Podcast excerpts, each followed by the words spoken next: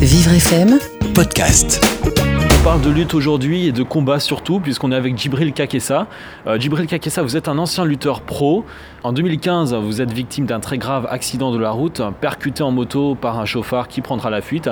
Vous êtes laissé pour mort sur l'autoroute.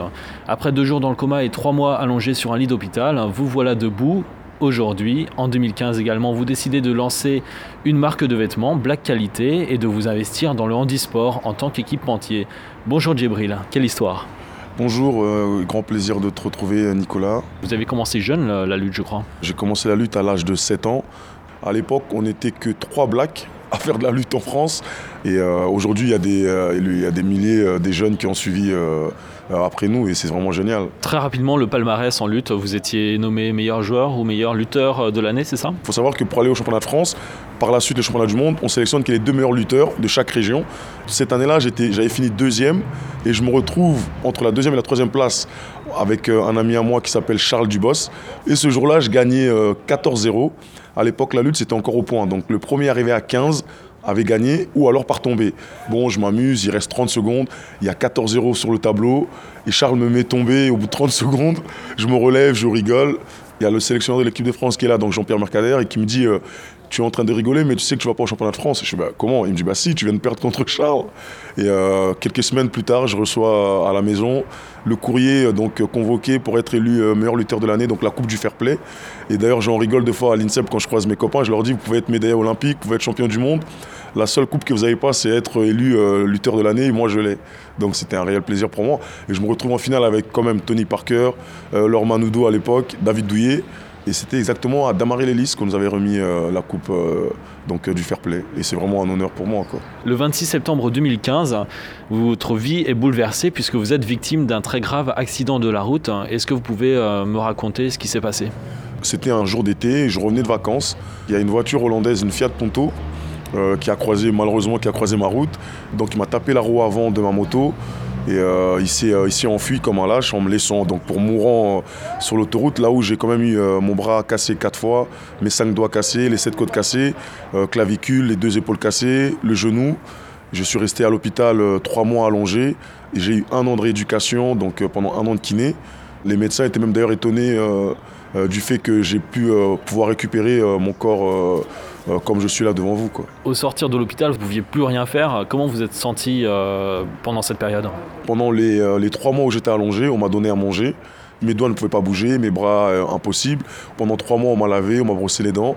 Euh, on me changeait euh, mes, sous-vêtements, euh, etc. Et pendant trois mois, ma femme venait tous les jours à l'hôpital avec ma fille Lina pour m'apporter à manger, pour regarder si j'avais bien dormi.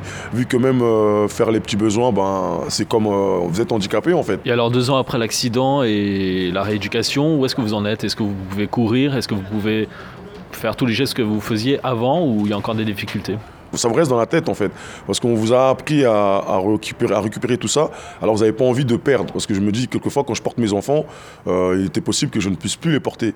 Donc effectivement, ouais, c'est euh, quelquefois j'hésite euh, à pousser mon corps jusqu'à ce niveau-là, parce que j'ai peur de toujours le reblesser. Quoi. Alors en 2015, euh, peut-être à la sortie de l'hôpital, vous créez la marque BQ Sport. hein. C'est quoi cette marque? J'ai demandé à ma femme d'écrire Black Quality sur mon plâtre.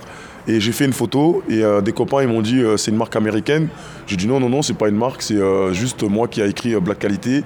Et alors à ce moment-là lorsque je sors de l'hôpital j'ai fait un t-shirt à Decathlon en, ay- en ayant écrit Black Qualité. Et des amis à moi ils m'ont demandé en France écoute j'aime bien ta marque est-ce que tu peux nous envoyer? Je fais non c'est pas une marque c'est juste moi j'ai écrit Black Qualité. Qu'est-ce que c'est exactement BQ Sport Bucky Sport est une marque de streetwear prête à porter, jogging, survêtements, t-shirt, casquette, tout ce qui est pour le sport. Le premier sportif à avoir porté la marque qui s'appelle euh, Trésor Makunda, euh, il est euh, plusieurs fois champion olympique, recordman de la discipline dans le 400 mètres donc, aveugle. Et lorsque je l'ai rencontré à l'INSEP, il est venu chez moi. Et depuis ce jour-là, ben, jusqu'à aujourd'hui, nous travaillons toujours avec Trésor en handisport et pas mal de sportifs handisport, que ce soit en basket, en athlétisme. Il y a toujours le, le côté humain et il y a ce côté que moi je mets en avant parce que je me rappelle quand j'ai eu mon accident, j'ai toujours envie d'aider euh, en tout cas euh, tous les sportifs qui sont en handisport, que ce soit en basket, en foot, en judo. Parce que je considère que c'est aussi ça le côté humain de la marque. Qu'est-ce que vous voulez faire exactement avec, euh, avec le handisport? Déjà pour commencer, je pense que c'est un très grand coup qu'on fait aujourd'hui. Donc avec Julien, on vient de signer un partenariat officiel donc Julien Zellela, hein, vous parlez de, l'ancien directeur de la Fédération française de Foot. C'est ça, exactement. Donc ici, on vient de signer un partenariat officiel jusqu'en 2024, donc aux Jeux Olympiques euh, à Paris 2024. Et c'est pour euh, équiper l'équipe de France de Foot ou le club de Saint-Mandé? On équipe l'équipe de Saint-Mandé puisque euh, on devient leur partenaire officiel. Donc on va les habiller à titre gratuit et euh, sur tout ce qui est produits dérivés de la marque avec euh, le CC Foot. Est-ce que vous avez d'autres euh, projets pour le, handicap? Est-ce que vous intervenez peut-être dans des écoles, dans des instituts? Est-ce que vous Qu'est-ce que vous faites? J'ai des projets ici, on est en train d'organiser un grand événement pour le mois d'avril pour euh, réunir justement tous les handisports qui sont chez nous et tous les sportifs invalides euh, pour faire un défilé de mode euh, avec eux, pour montrer aussi que c'est des humains comme nous tous et eux aussi ils ont leurs activités culturelles, leurs activités sportives et ils s'amusent autant qu'invalides.